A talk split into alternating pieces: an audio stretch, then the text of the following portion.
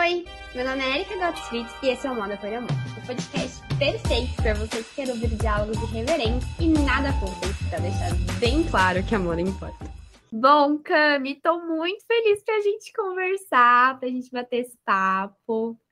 É um prazer imenso tê-la aqui comigo. Eu vou só fazer um adendo aqui antes de pedir para você se apresentar. Quem tá ouvindo a gente, eu conheço a Cami há séculos, há tipo muitos anos. Eu nem estava na faculdade ainda. Eu estava ali testando cursos da área de moda, fui fazer um curso, conheci a Cami, e desde então acompanho o trabalho dela via, graças a Deus, as redes sociais, né? O que elas nos proporcionam. Então, Cami, estou muito feliz da gente hoje estar tá aqui batendo esse papo. Eu também estou muito feliz, muito feliz em te rever, mesmo que seja virtualmente, né? Quero cumprimentar todo mundo que está ouvindo a gente. É, eu conheci a Erika no curso que a gente fez da Vogue, né? Foi. A gente fez uma. Era produção de, de foto, alguma coisa assim, não é? Eu acho que era alguma coisa tipo styling, é, editorial. Isso, editorial. Sentido. Isso, eu já estava na, na faculdade, porque eu sou mais velha. eu sou mais velha, então, assim, para quem não me conhece, vou me apresentar. Meu nome é Camila Couto, tenho 26 anos, é, sou formada em design de moda pela Embi Morumbi e fiz minha pós-graduação na Santa Marcelina, né, em negócios e marketing de moda.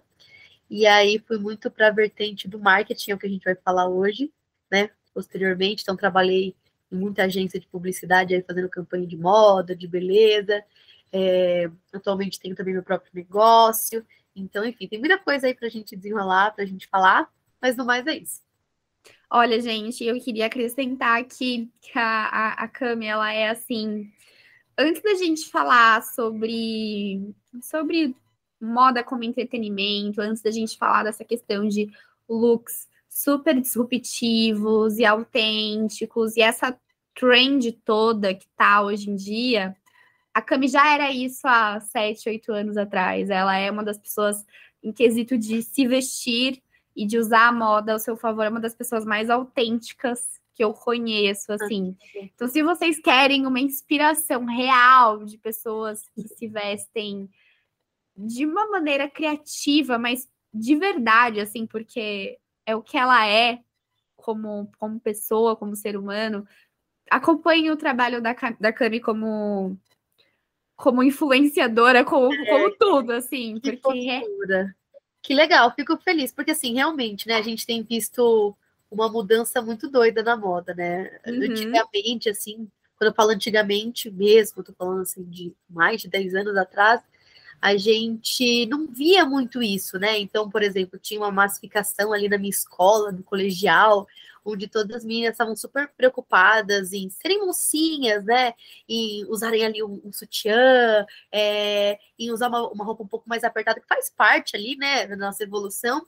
E era muito de mim mesmo, a gente não tinha muitas referências, assim. Tinha as revistas Capricho, na qual a gente se baseava, mas eu sempre que é, fui muito autêntica. Então, enquanto todo mundo estava lá, né, se preocupando com é, esse crescimento, né, da, da mulher na, na, sua fase, no seu ciclo, estava com as meias, umas polainas coloridas, eu estava com, com umas boinas, assim, é, confesso que não foi muito fácil, como hoje em dia é mais aceito quando você é diferente, o pessoal uhum. fala, nossa, que criativo, antigamente era mais aquela lance do bullying, né, é, é, antigamente, tudo que fugia do é. aspas padrão era encarado com maus olhos. Não era, então era o patinho feio, era o patinho feio. Mas eu, eu peguei esse, essa chave desde muito novinha para realmente criar conteúdo na internet. Então passei por essa era, lembra, né, dos blogs, do YouTube. Eu lembro super. Tudo que existia até chegar hoje né, do Pinterest, que eu trabalho com Pinterest, com TikTok, com Instagram, enfim, tudo que está surgindo a gente está presente, né?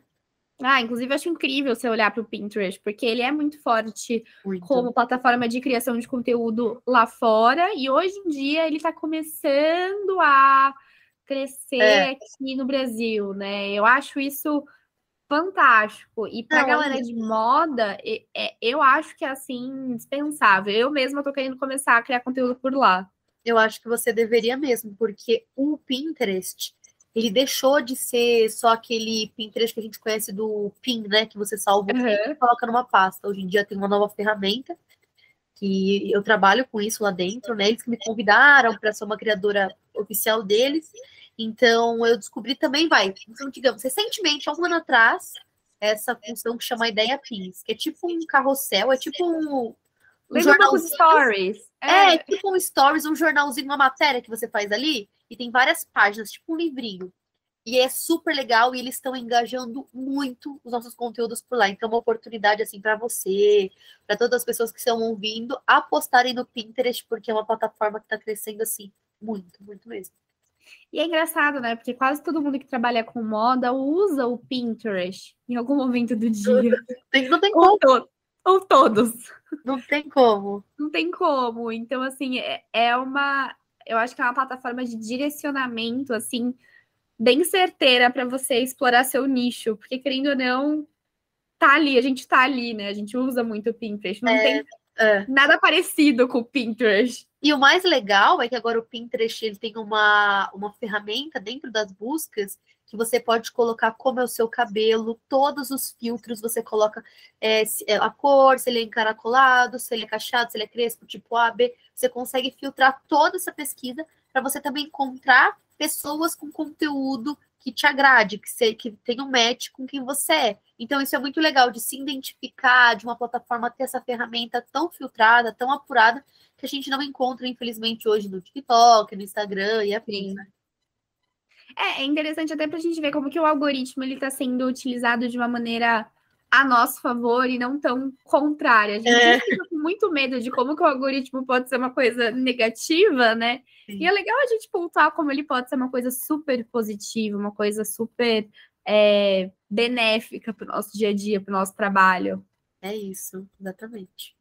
Bom, mas Cami, eu pergunto para todo mundo, assim, pergunta de abertura, como que a moda entrou na sua vida? Quando que você decidiu que você ia cursar moda? História bem legal, né? Bacana, assim, contar um pouquinho da minha história. Bom, é, quando eu era criança, não existia, não, não, existia esse termo, assim, estilista, designer de moda, stylist, call hunter, não tinha isso. Então, assim, ali na minha humildade, na minha infância, eu comecei, obviamente, com toda criança brincar de Barbie e tudo mais. Eu gostava muito de fazer as roupinhas, é, de personalizar ali do meu jeitinho, de ficar realmente criando, né? Então, eu ia ali na feira com a minha avó, toda quarta-feira, e aí lá tinha uma barraquinha de pano de prato, de capa de bujão de gás, e eles vendiam roupinhas super simples para as bonecas. E aí Nossa, você lembra? Vinha num saquinho, é. assim, um papelzinho branco, uhum. atrás um plastiquinho Exato. na frente. Não era que memória afetiva. Muita, muita memória afetiva. E eu lembro que toda quarta eu comprava quase uma roupa, mas eu personalizava também. Gostava de colocar ali meu toque que ficava aquela bagunça de criança, mas era o meu, meu jeito, né? Aí eu falava pro pessoal que eu ia ser desenhadora, era o nome, né? De desenhista, tá? Era, tipo, desenhadora é, de vestidos de festa e de noiva. Então, esse era o meu nicho na minha, é, na minha, na minha mente, que fazia sentido. E aí, o mais engraçado é que eu comecei a falar pro mundo é, que eu ia ser e que eu era. Então eu começava a desenhar, sei lá, 20 é, desenhos no dia, eu colocava numa pasta. E aí, simplesmente, quando a minha mãe ia no sábado, tipo, em alguma boutique, em alguma loja aqui em São Bernardo, eu levava a minha pasta e eu falava: vocês não querem fazer a minha ideia, o meu desenho? E eu mostrava para todo mundo. Eu levava Amor. isso super assim, eu achava que era uma super profissão. E aí começou, então, eu comecei a crescer, começou a vir a internet. E aí eu chamei uma amiga minha, eu falei, olha, eu tenho um plano. Eu tinha, sei lá, uns 11 anos. Eu falei, olha, eu tenho um plano, você vai vir na minha casa no sábado. A gente vai fazer muito desenho, coleção, você vai dormir aqui. No domingo a gente vai distribuir um monte de e-mail para as maiores marcas, sim, do Brasil, para a gente ser estilista. e aí a gente enviou um monte de e-mail. E você acredita que algumas marcas responderam na época? Não acredito, então, uh -huh. amor. Eu nem sei se eu respondi na época, depois se eu mandei as fotos, aí eu já não lembro, né? Então, sempre que tinha, sabe, que a professora perguntava, eu falava que eu queria ser. E aí teve uma época que todo mundo me copiou na sala e eu cheguei devastada em casa, porque eu falei, eu vou ter muita concorrência. Tipo, mais de 15 meninas falaram que agora quer ser da moda. Minha vida tá acabada. E aí, bobeira, né? E, enfim, e aí eu fui filtrando essa paixão, É, eu queria muito fazer curso, só que isso era permitido a partir dos 15 anos de idade. Então, quando deu 15 anos, eu cobrei minha mãe, eu falei, eu preciso desses cursos. Aí fiz corte e costura, fiz desenho, fiz produção de moda, aí finalizei o meu inglês, enfim, fiz tudo para me é, tipo estar tá preparada para faculdade, né? O que também é um mito, né? Que na faculdade eles ensinam tudo, né? É, só que para passar o tempo ali, né? Para eu aprender mais sobre moda, fiz os cursos. Enfim, cá estou eu. Então essa é um pouco minha história com a moda. Nossa, Cami, eu, eu te entendo super, né? Porque ali no ensino médio dá uma angústia muito grande. Porque você vê todo mundo se preparando ali para o vestibular de medicina, para o vestibular de direito. E, tipo, ninguém te prepara para o mercado criativo, né? Então, eu também senti essa necessidade de fazer curso, de ver como era o mercado, quando eu estava ali no ensino médio, porque eu falava, tô todo mundo se preparando para o futuro, e a sensação que eu tinha Exato. que eu não estava, eu falei, vou fazer curso. E aí eu fiz vários cursos eu... na faculdade. É isso, então. Eu acredito, eu acredito não. O ensino médio, ele não te prepara para essa veia artística, né? Tudo ali é muito metódico, então não é o que a gente sabe ali, é o que tá ali. Aí, eu diria que o ensino médio, na verdade, assim, eu diria que a escola não te prepara para a vida, no não, geral. Assim. Não ensina a montar um currículo, né? Não, não ensina a montar um currículo, não te ensina a fazer imposto de renda, não te ensina educação financeira, mal te ensina educação é, sexual, né? Exatamente. Assim, ele é muito como se eles pegassem um padrãozão um padrãozão e enfiasse todo mundo nesse padrãozão. É. Assim, a, única, a única tarefa da, faculdade, do ensino médio, da escola ali, é fazer você passar no seu vestibular. É, exatamente. Pronto, é tipo acabou. a meta das pessoas, a meta da vida. E eu, eu percebi isso também aqui em casa. O meu pai ele trabalhou 30 anos na Vox.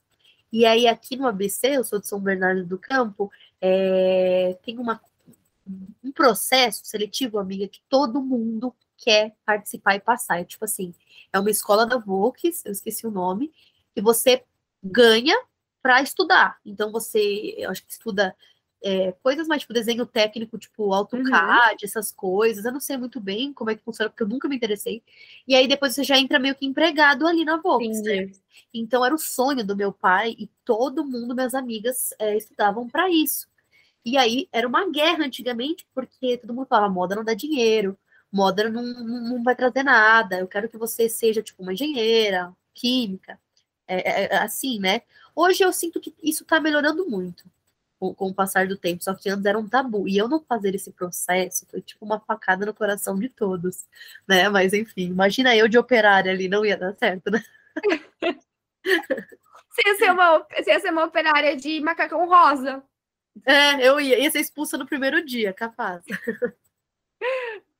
É, mas é bem, é bem, é bem isso mesmo, né? Graças a Deus, esses estereótipos eles estão mudando, moda tá virou um mercado com outras possibilidades além daquelas possibilidades padrões que a gente tinha antes, né? De você ser apenas estilista ou fotógrafo ou maquiador. Antigamente a gente não vinha, não via muitas possibilidades para quem queria trabalhar com moda, né? E hoje em dia, novas áreas estão surgindo, novos empregos estão surgindo, demandas de mercado estão surgindo. É eu até diria que, assim, quem quer trabalhar com moda, sim, esse é um dos melhores momentos é. de, de mercado, assim, de coração. As possibilidades, elas são infinitas. É, com toda ah. certeza. Isso eu senti, é, então, como eu tô falando de alguns bons anos atrás, é, quando eu falo que eu tinha 15 anos, faz 11 anos atrás, então, eu comecei a perceber que os cursos que eu fazia eu não gostava, eu comecei a ficar desesperada. E aí que a gente vai entrar depois, né, no nosso papo aí, mais sobre marketing da moda. Mas eu comecei a fazer desenho, né, é, croquis, então eu fazia desenho, fazia é, corte de costura, eu comecei a ficar desesperada. Porque eu falei, eu gosto de moda, só que eu não gosto dessa parte que eu tô fazendo, tipo, do processo em si criativo. E então eu fiquei muito tempo batendo cabeça com medo, até mesmo na faculdade, porque minha faculdade era muito voltada para o design, o processo do design mesmo. Uhum. Então eu comecei a ficar muito desesperado, pensar, e agora? E agora, eu dentro da moda, quem eu sou?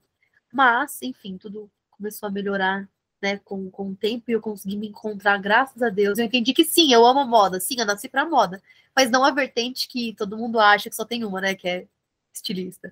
É, e é engraçado porque você tocou nesse assunto e as pessoas elas acham que quando você trabalha com moda, é você ali tá necessariamente cobrindo um desfile, você é. necessariamente está fazendo review de uma tendência, é você tá ali naquela parte mais produtiva. E aí a gente muitas vezes, por conta desse estereótipo, a gente exclui toda uma outra um outro lado da moda que é muito importante e é muito assim, é, não é renegado a palavra, mas assim, é esquecido é mesmo. É esquecido, porque tá por trás das câmeras, não é só aquele momento ali do, Sim. do holofotes, né?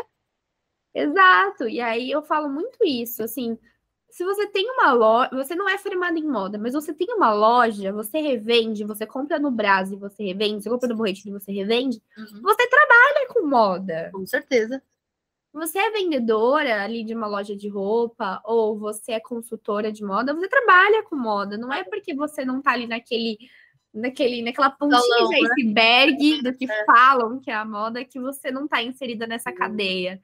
Então é muito legal a gente desestereotipar um pouco isso também, porque senão as pessoas elas sentem que a moda não é para elas, que é uma área muito elitista, né? Elitista, é, exatamente. Com certeza. E assim, igual quando a gente fala de moda, moda é, é, é, também além das roupas, né? Você sabe muito bem. Então, a moda está presente em tantos segmentos que eu consigo hoje enxergar.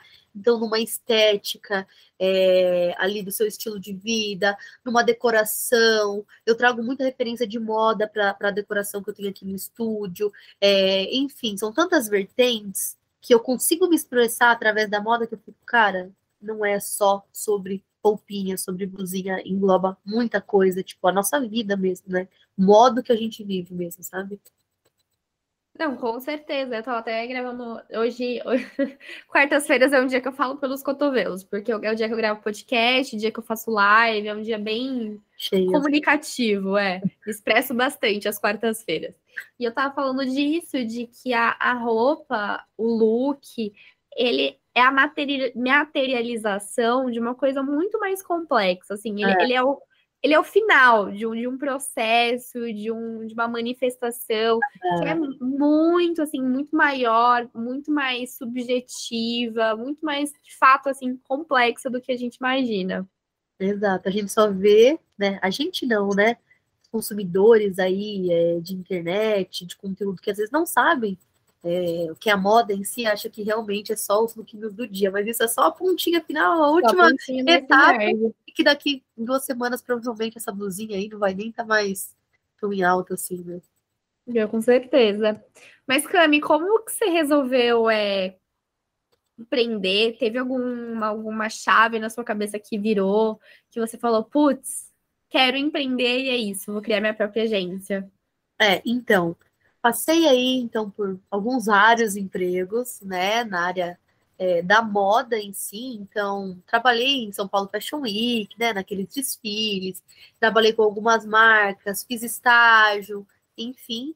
É, só que eu sempre tive presente na internet, sempre criei conteúdo para a internet, como micro-influenciadora.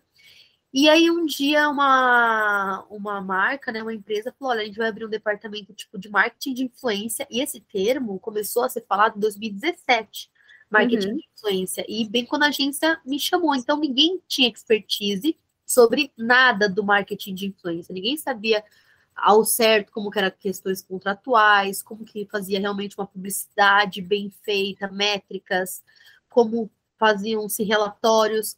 Então, ele falou: Eu quero que você monte. Esse dono falou: Eu quero que você monte todo esse departamento. E aí, minha filha, eu tive que me virar, né?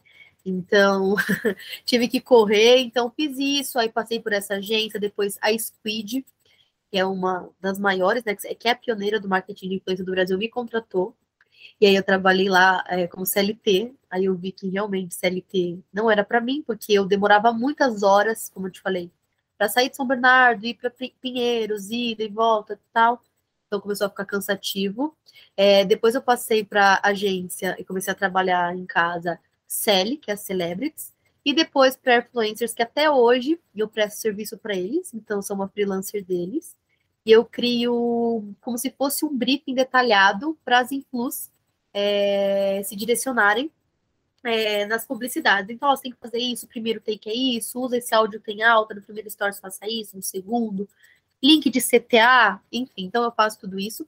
E aí, eu tenho a minha própria agência, que eu também faço campanhas é, de moda e beleza, então contrato muitos influx, é, algumas coisas são permutas, outras né, são remuneradas as campanhas. E eu comecei a criar o meu escritório é, no meio da pandemia, comecei a aos poucos criando ele, e aí eu vi que ele tava ficando muito bonito. E aí eu tava no meu TCC, né, da É lindo, faculdade. seu escritor é lindo, acho a coisa é. mais linda do mundo. Então, eu, eu tava na segunda faculdade, tava fazendo meu plano de negócios da agência, eu falei, nossa, tá ficando muito bonito, né? Falei, cara, como que eu vou deixar... É uma casa inteira, né? Tem 150 metros... Não, 100 e... 120 metros quadrados, se não me engano, 150. Mas você alugou lá pensando, vou montar um escritório gigantesco, ou foi tipo, então, eu aluguei pensando, vou montar uma agência grande, vou montar uma ah. agência grande. Só que começou a ficar tão bonito que eu falei, não, eu vou mudar o objetivo também. Então, tipo, 80% atualmente do meu objetivo é o meu estúdio instagramável, que ele conta com mais de 20 cenários, tem o Fusca rosa, que eu comprei um Fusca todo fofo. Então, para que serve isso? Para as marcas, influenciadores digitais potencializarem os conteúdos, né? Então, criar um conteúdo de qualidade. Ai, Cami, eu não consigo investir agora em ring light, microfone, em cenário legal, em nada.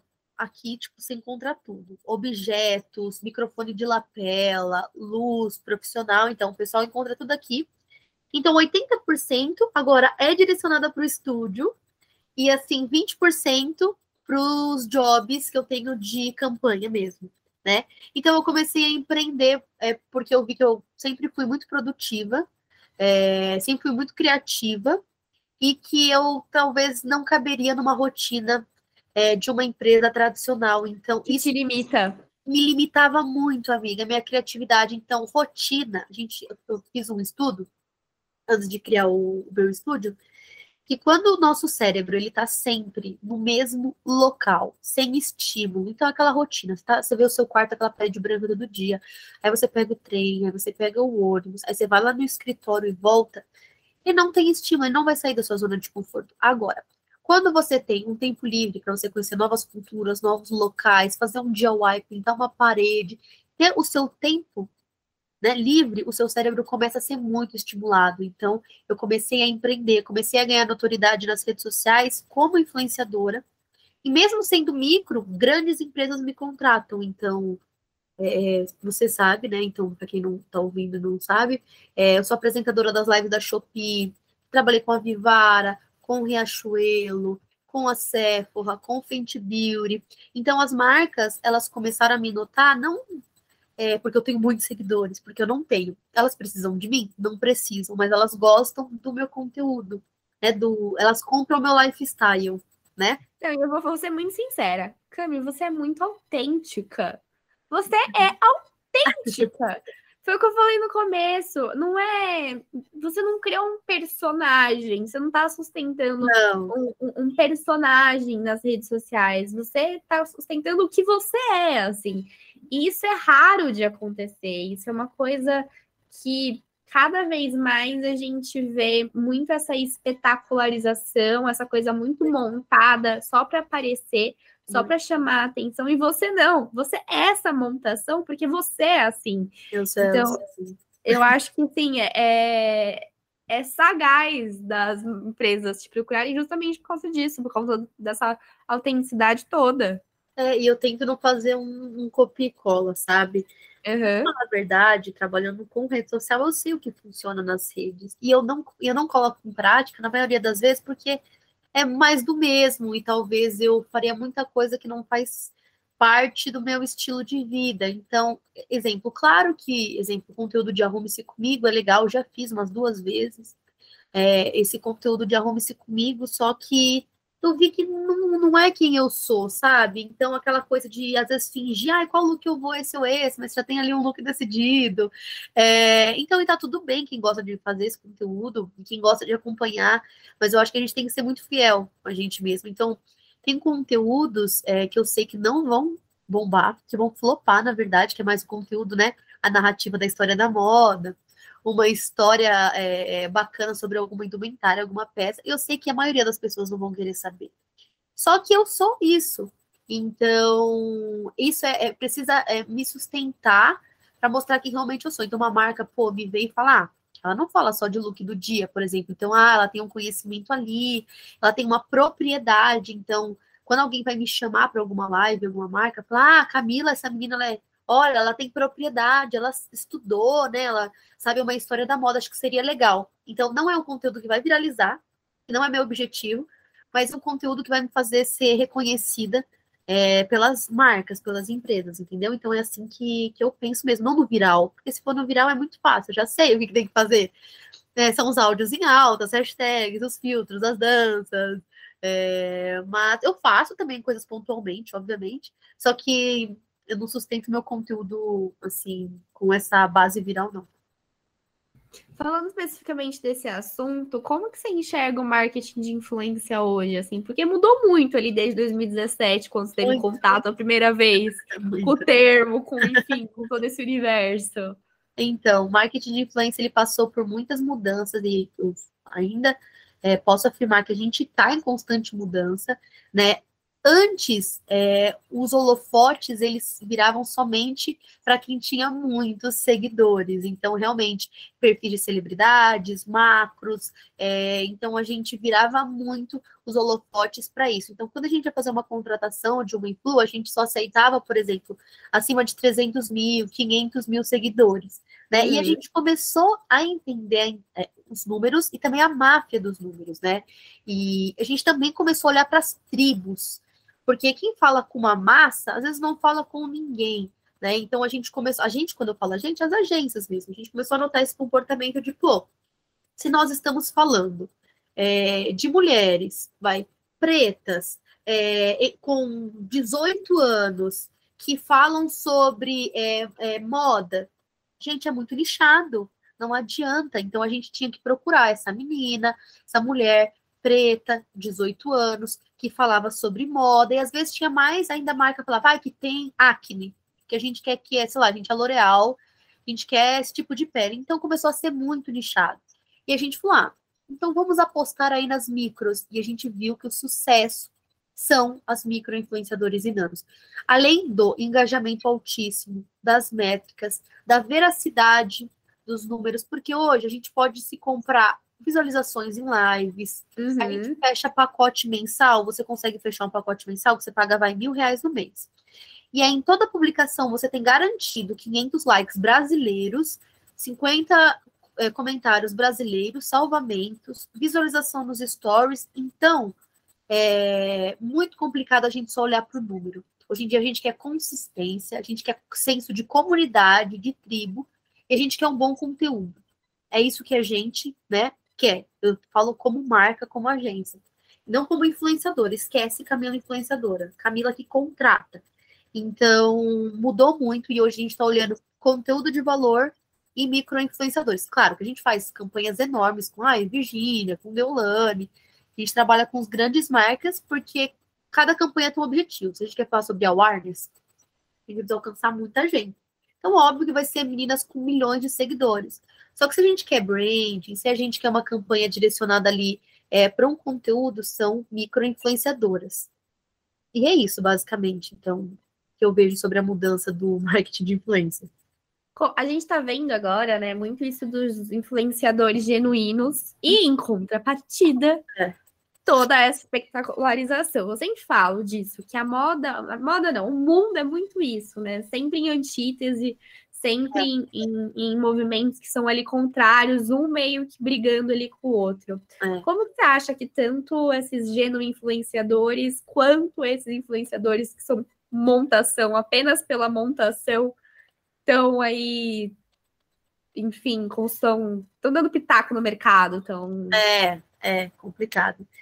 Vou te falar que assim, é, a gente está numa era da moda que muitos julgam tudo como fútil, né? Então, uhum. ai, tudo é fútil, tudo é fútil. Só que eu li, se você conhece Lipovetsky, né? O Império do Efêmero, ele, ele mesmo fala em um livro dele que, assim, tudo que não é essencial para a sobrevivência é fútil.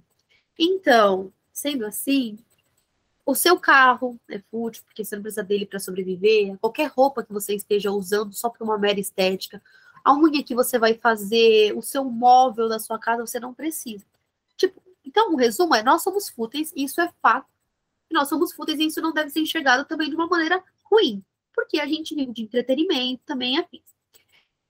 O pessoal, ele tem consumido um conteúdo rápido de pessoas que não entendem muito sobre moda. E a gente vê que o pessoal gosta desse conteúdo rápido e mais útil mesmo, mais rápido. E claro que os influenciadores vão surfar nisso. Então, se eles estão vendo uma, uma massificação, se eles estão vendo que está dando certo, se as marcas estão notando ele, gente, nós iríamos parar? Nós não iríamos parar, não, estava dando não certo. Se, como, é, como é que é aquela frase? Não, não se mexe em time que está ganhando? Está ganhando, não se mexe, não se mexe. Então, é, é um resultado, porque a sociedade quer ver isso, a sociedade ela quer ver o que ela não pode ter. Tipo, você não pode ter o que você não quer, porque você não consegue, para de ser louca, sabe mesmo? O pessoal Sim. quer o unboxing, ele quer o arrume-se comigo, quer aquelas compras super diferentonas, quer essa, é, ver essa moda conceitual, diferente para julgar, falar mal, mas engajada da mesma maneira. Eu tenho um pouco de medo, eu tenho um pouco de medo só na questão da parte da moda, onde isso vai ser levado e onde pautas importantes vão começar a ser faladas. Eu uhum. ainda, na verdade, tenho esperança que esses influenciadores que cresceram de forma espontânea, que eles realmente, é, como eles são porta-voz, como os holofotes estão direcionados para eles, que eles comecem a entender um pouco mais, comecem a estudar sobre a moda, sobre o consumo consciente, é, sobre até mesmo é, sair um pouco da bolha, então entender a sua classe social, né? Entender como que funcionam as coisas e aí sim começar a se posicionar, já que eles abrangem uma, um público muito grande, né? Mas eu tenho muito medo da, até onde isso vai, porque eu sinto que os conteúdos genuínos, eles estão meio perdidos. Nem todo mundo quer saber é, de um, da moda do lado político, social, é, cultural, do, da questão macroambiente, né? Então, eu tenho esperança ainda nesses influencers, que aos poucos eles já estão se politizando, entendendo um pouco mais o que é legal eles fazerem, como é legal eles posicionarem. Só que ao mesmo tempo eu tenho medo também dessa geração que está por vir, que todo mundo quer fazer moda, né? Ai, uma empolgação. Então, é, eu, eu penso muito nisso, assim, porque a gente, a gente sempre viu a moda ser pontuada como fútil, não no sentido que você falou, no sentido mesmo de menosprezar a área, de diminuir tá. a área, de diminuir o profissional, de enfim, tudo aquilo, todo aquele preconceito que é. eu e você a gente sofreu na nossa adolescência ali quando a gente falava que Exato. a gente queria fazer moda. E acho que assim, a gente queria fazer moda porque a gente achava a gente, sei lá, sabe, falava com a nossa alma, falava com o nosso é. falava com a gente, fazia sentido pra gente, era era a forma como a gente enxergava o mundo, a gente enxerga o mundo, é o que fazia sentido. Hum. Hoje em dia, a gente vê muita gente querendo fazer moda por causa desses estereótipos uhum. que são compartilhados e que, infelizmente, estão sendo cada vez mais repetidos e repetidos e repetidos e repetidos. E acho que isso pode corroborar, e eu também fico preocupada, com muitos profissionais frustrados com a área muito. no futuro, porque a moda não é aquilo que a gente vê no TikTok, o que a gente vê no, no Instagram, infelizmente. Está bem distante disso, o dia a dia está muito distante daquilo. Então eu fico bem, bem preocupada. E preocupada porque o que eles defendem muitas vezes é como o que é moda não só é distante da sociedade, da, enfim, do mercado, do dia a dia, como também não corrobora com o que o mercado precisa hoje. Ainda mais brasileiro, né? Exatamente. Sim, a gente precisa de profissionais é, pensantes, profissionais críticos, Totalmente. profissionais que busquem ter repertório, que busquem ter conhecimento, que queiram fazer a diferença, que se preocupem com a sustentabilidade, que se preocupem com o impacto que causam no mundo. E aí vem toda essa geração que quer o quê? O look bonitinho, que quer o look disruptivo, que quer fazer a parte da criação que é importante, mas ela é apenas um processo dentro de um sistema muito maior. Totalmente. Aquela estilo old money para a faculdade, o pessoal fazendo look para ir para a faculdade, essas coisas. E assim, gente, o buraco é bem mais embaixo. É. Mas eu acho que até a vida meio que se encarrega, é, porque eu tive amigas, eu tinha uma melhor amiga assim na faculdade que ela vivia numa bolha social. né? E ela entrou na faculdade achando também que era o glamour, era essa coisa assim, né? Bem gossip girl. Então ela entrou e aí no primeiro semestre mesmo ela falou que a moda não é nada disso que eu pensava. Tipo, que isso? É, eu, eu tô destruída. É, é muito, tem que estudar muito, é muita teoria, ela falava, é muita teoria, eu não consigo lidar com isso. E ela saiu, enfim, é, não aguentou a pressão, e outras pessoas também depois de formadas, começam a entender mais o mercado. Eu acho que a vida até se encarrega, o mercado vai se encarregar de te mostrar a realidade.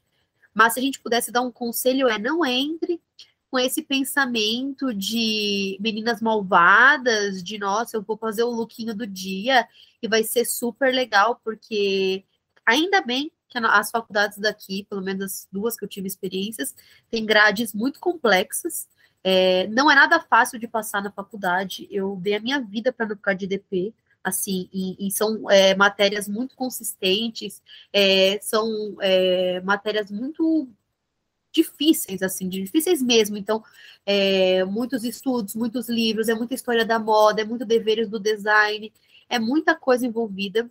Então, entre na faculdade se você tem sim essa vontade, mas saiba que o mercado não é assim, a realidade é bem distante, e trabalhar com moda é você meio que se anular tá? Se anular como pessoa, você não é mais o protagonista da sua vida, você não vai ser a pessoa mais estilosa do mundo, para você sim começar a pensar é, em o que, que eu vou fazer para resolver um problema, porque ser designer é resolver um problema. Então, qual o problema que eu vou solucionar aqui? Qual que é a dor da sociedade? Qual que é a dor do mercado? Então, olhar também com um olhar de negócios, é, sustentabilidade, igual eu falei, política, meio ambiente, e lá por último, quando você, aí você fez ali a, a, o seu projeto, a sua coleção, aí você fala, ah, eu acho que a estética sim poderia ser bonita aqui, olha, o botão poderia ser bacana aqui, essa cor tá em alta, legal, né? Então, essa cor, esse azul cobalto, tá super em alta, né? Cor, né? De 2023, por exemplo, tá nas cartelas. Aí sim eu vou colocar, mas não que a estética somente seja a essência, né? Mas sim a funcionalidade e afins.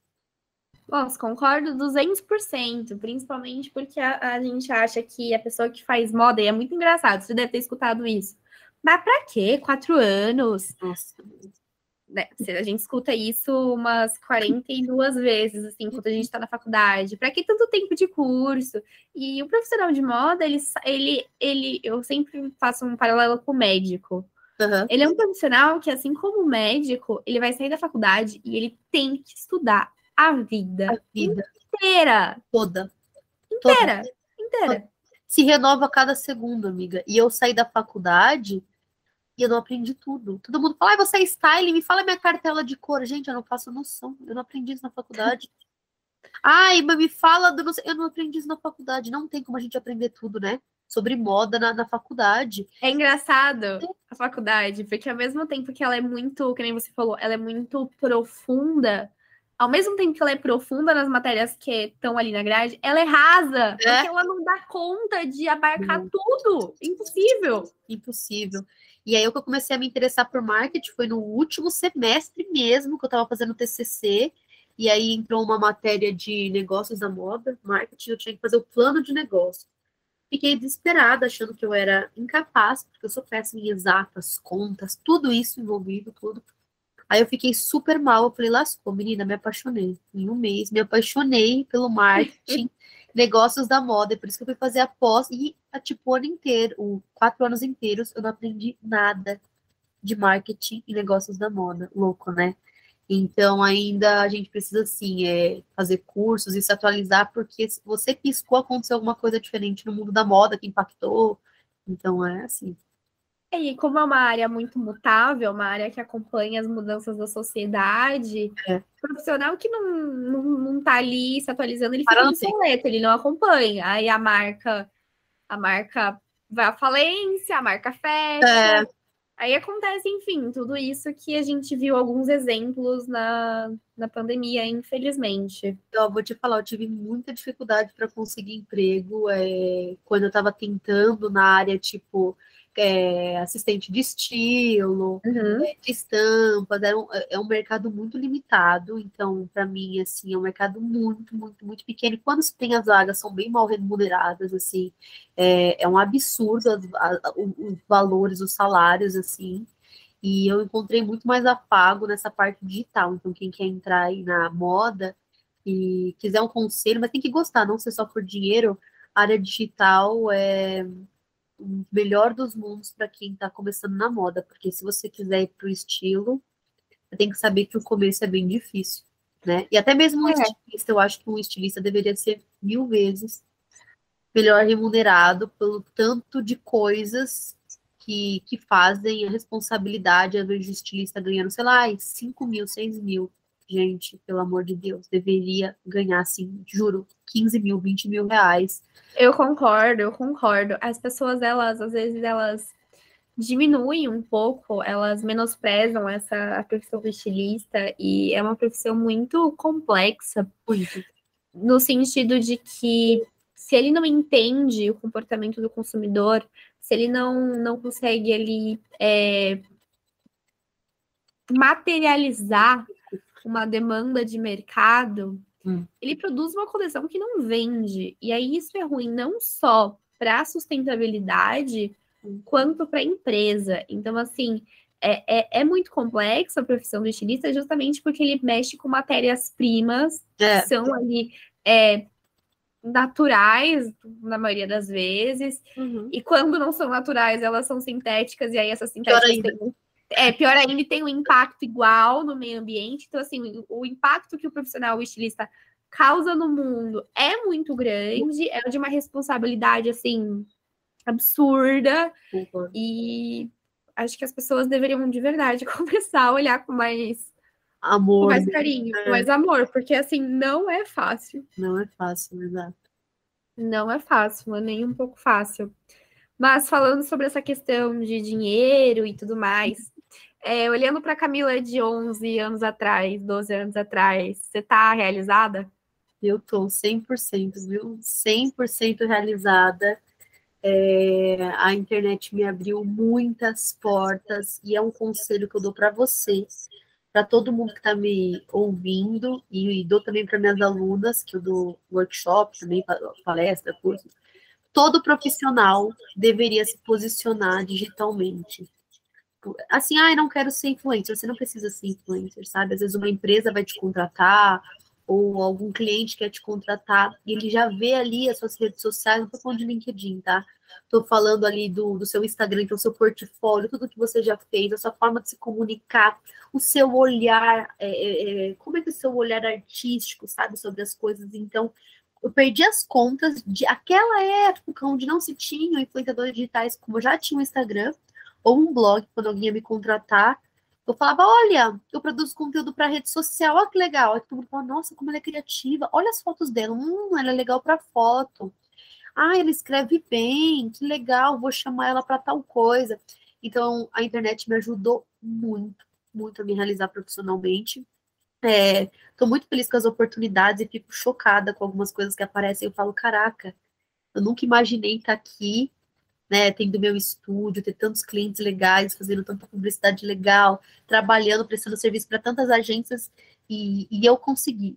Para mim, 90% é por conta da internet, porque ninguém ia me conhecer. Eu ficando na minha casa, aqui em São Bernardo do Campo, é, ficando dentro de casa, ninguém ia me ver. E agora o mundo consegue me ver, sabe? É, por todas as redes sociais que eu, que eu tô presente. Então, sim, estou muito realizada profissionalmente, consigo hoje em dia é, fazer meus investimentos, comprar as coisas que eu sempre quis. Então, ai, sempre quis ter coisa da Gucci.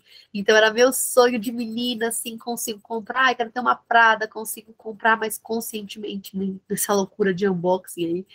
Então, enfim, estou muito realizada, Camila criança, Camila adolescente, e estou ansiosa para ver, assim, o que o futuro, né, me aguarda que, que você planeja para o futuro, assim, tipo, para daqui a 10 anos com o seu trabalho? Como que você se enxerga daqui, daqui uns aninhos? Ó, oh, vou falar bem a verdade, eu não sou aquela pessoa, não, não quero ficar famosa, não, eu não quero ter um milhão de seguidores, eu quero ter a minha comunidade, a minha comunidade fiel como ela tá, eu me imagino empreendendo, eu quero muito, eu amo muito empreender. Então, não necessariamente assim no mundo da moda, sabe? Então, eu pretendo ter mais estúdio é, fotográfico.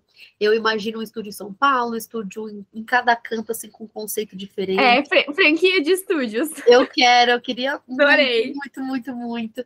Eu quero investir mais nas minhas lives, então ser reconhecida é, nacionalmente ou internacionalmente pelas minhas lives que eu faço hoje. E muitas marcas têm me chamado para fazer lives, então ser comunicadora de alguma frente de alguma loja, gostaria bastante e também, claro, de ser feliz assim na minha vida pessoal, então, no caso ano que vem, ser estável emocionalmente, acho que conta muito a nossa saúde mental com, com certeza. a vida profissional. Então é isso, eu quero muito empreender. Cada vez, assim, eu tenho umas ideias assim loucas, assim, pai, ano que vem, ai, quero abrir uma coleção. E aí eu vendo, eu faço tudo aquilo, eu, em um mês acaba tudo. Eu já fiz isso antes. Então, eu, eu adoro ter esses insights e o meu plano para o futuro é isso: fazer muita palestra, muito workshop, rodar o Brasil inteiro, para que todo mundo entenda como que é uma criação de conteúdo orgânica mesmo e genuína, sabe? Hoje é só você na agência? Então, eu tenho alguns prestadores de serviço, mas todos são UB.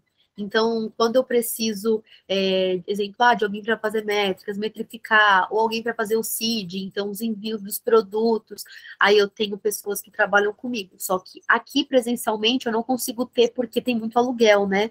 Muitas Sim. pessoas locam aqui o meu estúdio.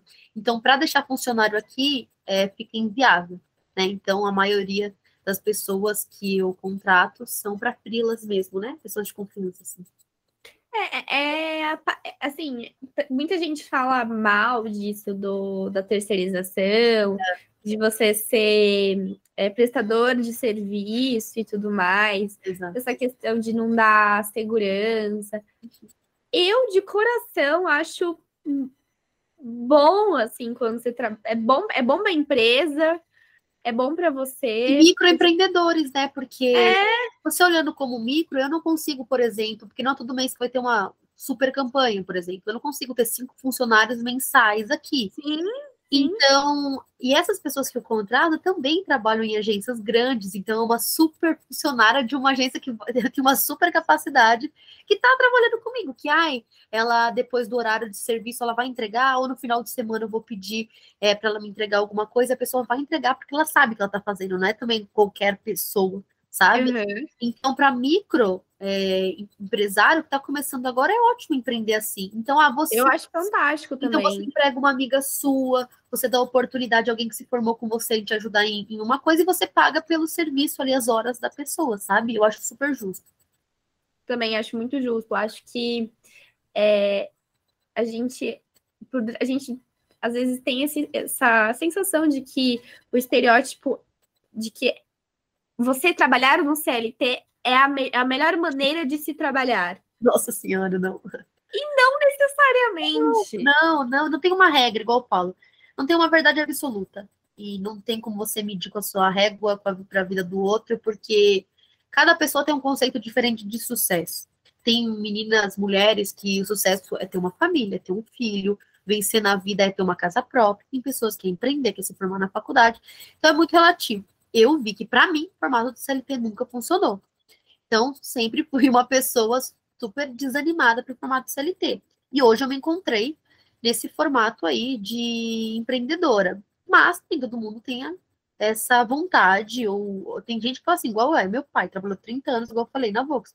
Para ele, ele entrava, saía, batia o cartão, super deu certo, se aposentou, super feliz. E é assim que funciona. E não adianta falar os meus ideais, o meu jeito de pensar, porque eu falo, é, cada um tem sua experiência, Sim, vida. São perfis diferentes. Perfis, vivências. A vida dele foi uma, a minha já foi outra com privilégios.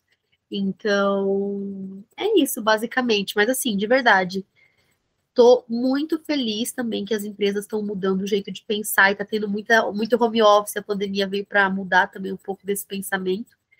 E que, exemplo, é, eu consiga, vai trabalhar com uma empresa, mas eu consiga ser eu também, sabe? Muito importante a gente se encontrar no processo. Então, não deixar de se cuidar, de estar com a família, de estar com o seu pet, de ah, sair ali no, no, horário de almoço, no restaurante que você gosta e entregar o trabalho, né? Normalmente. Normalmente é ótimo. É, porque, é, porque tem gente que acha que a gente não trabalha estando em casa e a gente entrega o trabalho normalmente no final do dia, todas as metas estando de casa, né? Mas é isso, basicamente. É, as pessoas às vezes acham que quando você tá de casa você não trabalha, né? Ou que você vai vai dispersar, ou sei lá, coisa do tipo. Muito pelo contrário, porque no escritório pelo contrário. toda hora e come, faz um coffee break, vai almoçar, aí tem a fofoquinha ali do café. Eu não conseguia ser produtiva, juro, gente, juro. É, eu, eu confesso, eu, falo pelos cotovelos. Eu, hoje, sozinha, trabalhando de casa, eu rendo muito mais do que eu também. quando eu trabalhava no CLT. Tipo, mil vezes mais. É isso.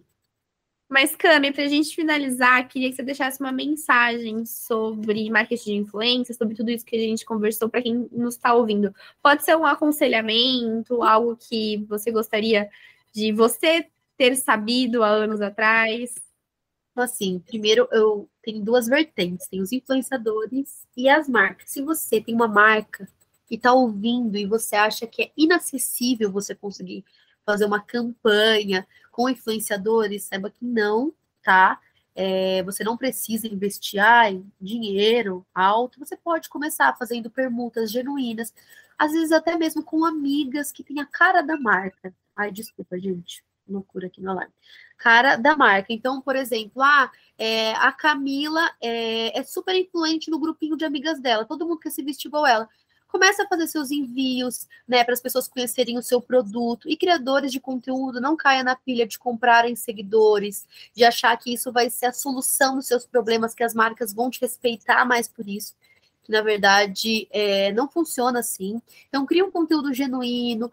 Ah, não estou conseguindo, Cami, trabalhar com grandes marcas. Você não precisa. Comece com marcas locais que tenham o mesmo é, objetivo que você. Então, ah, é uma marca sustentável. Ah, eu sou vegana, é uma marca vegana que tem, sei lá, mil seguidores, mas eu amo os produtos dele. Então começa por eles, pelo seu nicho, pela sua região.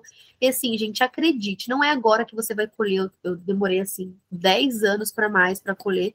É, então, não se cobre, não não fique se comparando nas redes sociais. Você tem o seu tempo, você tem o seu processo. Seu processo é diferente do meu, você pode conseguir em um ano, e eu demorei 10.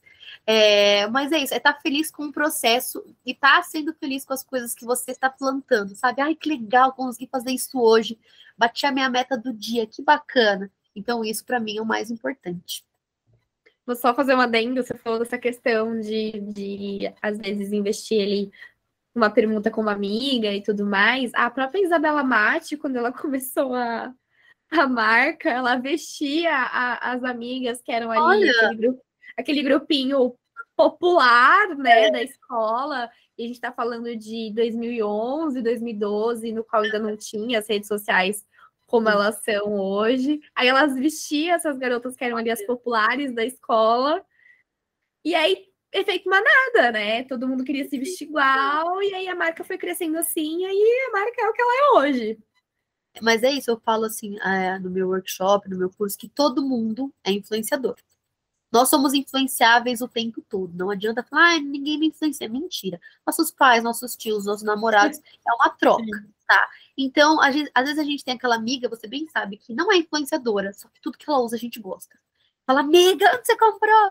Que cabelo lindo, onde você comprou? Então, nós somos influenciadoras. Então, ah, tem uma marca, não tenho grana, começa com as suas amigas, que você acha elas o máximo, sabe aquela referência entre o grupinho ali, manda para esse tipo de amiga e vai começando assim. Não, super. Eu até ia falar que às vezes você fazer uma ação com as clientes mais fiéis, fiéis Nossa. da sua loja é muito mais potente muito. Do, que, do que você investir numa influenciadora que às vezes não, não, não tem valores e propósitos assim tão alinhados com a sua empresa e só tem número. E só vai usar uma vez. É. Falar mais, porque, ó, lembrando que tá furado essas campanhas que a pessoa fala uma vez o produto some. Para você fechar, eu acredito numa publicidade constante, no mínimo três meses, para fazer parte do lifestyle e você ser conectado com a marca. Então, quem é seguidora fiel, você dá um mimo para ela, tenho certeza que até 2025 ela vai ficar falando seus produtos nas redes sociais. Com certeza. Toda vez que ela usar blu, é, blusinha, vestidinho vai. da sua marca, ela vai lembrar que você em algum momento olhou para ela, mandou uma permuta para ela. Não necessariamente uma permuta, mas mandou um presente para ela. Ela vai estar lá falando, recomendando. Vai, eu trabalho hoje com uma marca de bolsa argentina E hoje não, é muitos anos de trabalho. E aí a gente sempre manda para influs e quando a gente manda para menores, gente, tem uma influência que ela usa toda semana e a gente já fechou com ela, sei lá, faz dois anos atrás. E ela sempre posta. E é muito legal isso. É muito. É, é genuíno, né? É isso que é influência, influ, a influência genuína. É, fica toda hora, ah, isso eu vou postar se for público. Não, gente, nossa, eu posto tanta coisa aleatória, assim, de marcas que eu acredito e de empreendedores, e é sobre isso, né? Com certeza. Mas, Cami, super obrigada. Eu amei nossa conversa. Eu também amei. Muito obrigada pelo convite. Imagina. Então, feliz de te rever assim, como uma empreendedora, é, focada mesmo no seu próprio negócio. Conta comigo. É, a gente está junta nessa. E todo mundo que também quiser ajuda de alguma forma, né, alguma dúvida, pode me mandar lá no direct, arroba de Camila Couto, T-H-E, Camila com dois L's Couto, que também a gente conversa por lá.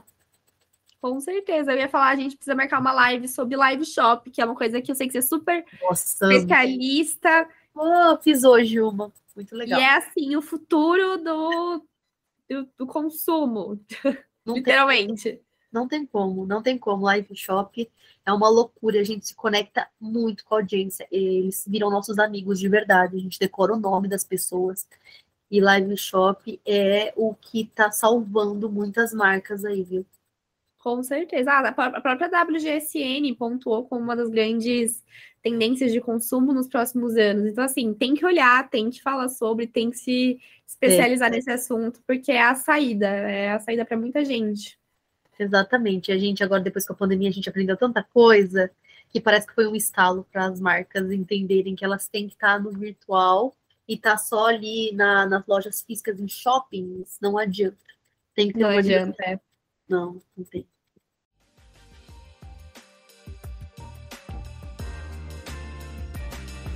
Então é isso, maravilhosas. Esse foi o episódio da semana. Vejo vocês na sexta que vem.